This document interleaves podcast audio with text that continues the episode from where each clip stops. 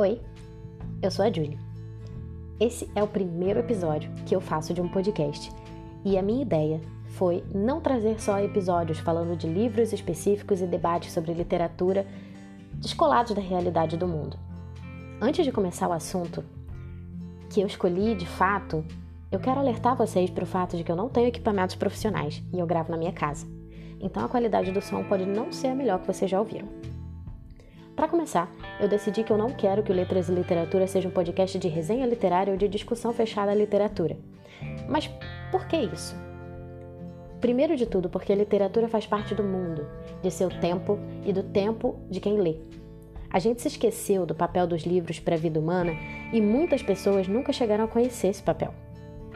Como diz Antônio Cândido, um grande teórico da literatura, em princípio, só numa sociedade igualitária os produtos literários poderão circular sem barreiras. E neste domínio, a situação é particularmente dramática em países como o Brasil, onde a maioria da população é analfabeta, ou quase, e vive em condições que não permitem a margem de lazer indispensável à leitura.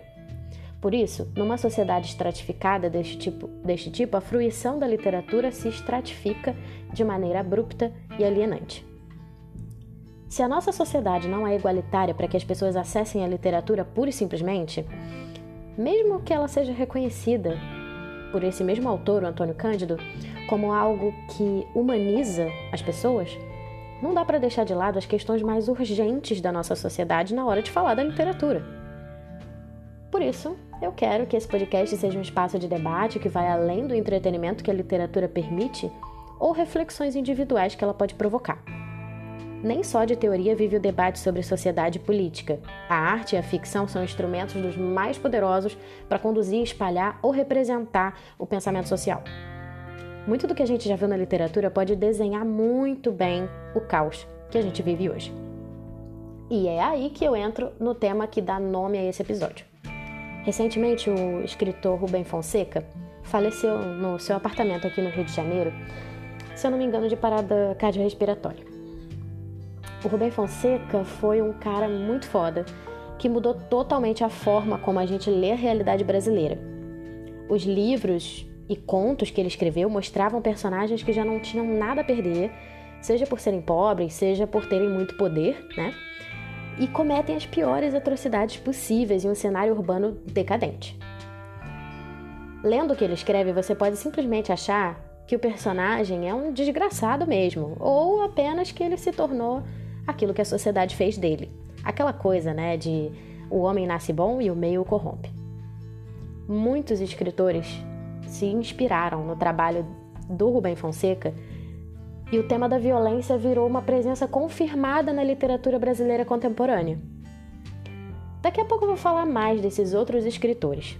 A pergunta mais importante sobre essa literatura começa a pipocar por aqui é justamente porque a gente resolve fazer esse tipo de literatura.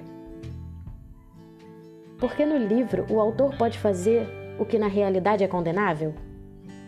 Pode ser. Mas um dos fatores mais poderosos no consumo da literatura é justamente o fator de identificação. E é isso que uma característica muito ligada à literatura realista, né, é, acabou acontecendo. Essa questão de realmente da pessoa ter uma certa empatia com o personagem, ou ao menos compreender o que ele passa. A literatura começou a vender muito mais quando tratou desses assuntos porque viver nas cidades se tornou mais violento. As tensões políticas, conflitos internacionais, recessão econômica, tudo foi aparecendo de uma maneira que denunciava e também fazia muita gente se identificar. A pobreza começou a ser mais escancarada e não só a ser escancarada e aparecer, mas protagonizar livros inteiros. Mas já não era uma, uma pobreza com, como um pano de fundo para uma história de superação, não. Voltando lá no Antônio Cândido, o que aconteceu aqui foi um desmascaramento social. Bom, eu acho que já deu para a gente entender né, que a gente tem sentido essa necessidade de escancarar os abismos sociais faz um tempo, né? Imagina agora, no meio de uma pandemia, com o mapa da fome disparando, de desastres naturais causados ou piorados pela ação humana, ainda por cima precisando lidar com crápulas fascistas no poder. É isto, como diz a internet, é o apocalipse. Eu fico pensando no trabalhão que esses novos escritores realistas vão ter para dar conta da situação bizarra que a gente vive, principalmente na literatura. Parece que não dá para inventar uma história pior que a realidade, né?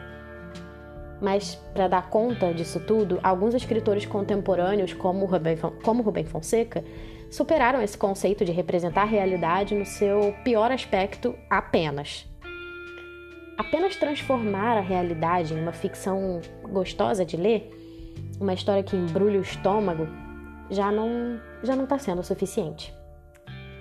Esses escritores foram percebendo que o livro também tinha o poder de dizer algo muito importante acorda. Então a realidade foi usada e criou-se uma história em que essa realidade é piorada 10 vezes, 100 vezes, mil vezes. Porque já não adianta dizer a realidade é isso. Agora é preciso dizer pode ser muito pior do que você imagina.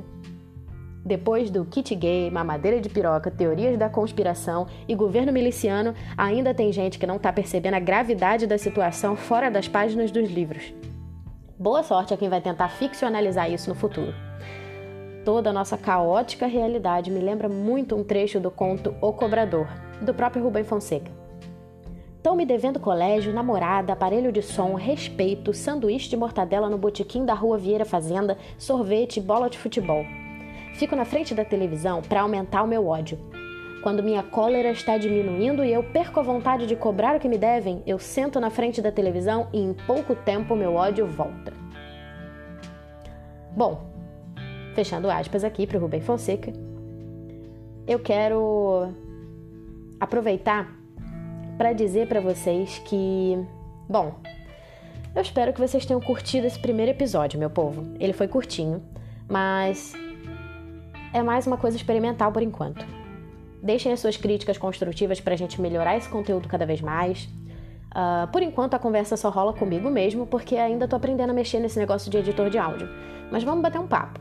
Qualquer feedback, pistolagem, indicação literária ou vontade de bater um papo, manda DM pro, instra... pro Instagram, arroba Letras e Literatura. Bom, agora que eu já terminei o assunto principal, eu quero deixar para vocês algumas dicas culturais. Para finalizar, eu acho que vocês podem achar interessante o conto que eu falei durante o episódio, O Cobrador, do Rubem Fonseca. E outro conto muito legal também dele se chama Passeio Noturno. Os dois são bem famosos. Uh, de filme, eu queria indicar O Poço, que tem na Netflix, e a série The Handmaid's Tale, da plataforma de streaming Hulu, que também eles também tocam de forma bem agressiva os temas da desigualdade e a violência de regimes de fundamentalistas religiosos. Qualquer semelhança com a realidade é mera coincidência. Parece que quanto mais o tempo passa, mais o enredo dessas séries parece mais próximo do hoje, sabe? Do nosso dia a dia. E por fim, de música, eu queria indicar Dia de Injúria, do rapper Amiri, que também possui uma narrativa bem semelhante ao ódio necessário para responder às opressões, bem estilo Rubem Fonseca mesmo. Bom, é, eu espero que vocês tenham gostado no geral. Por hoje é só. Fiquem em casa, se protejam, leiam, leiam e derrubem o capitalismo. Até a próxima.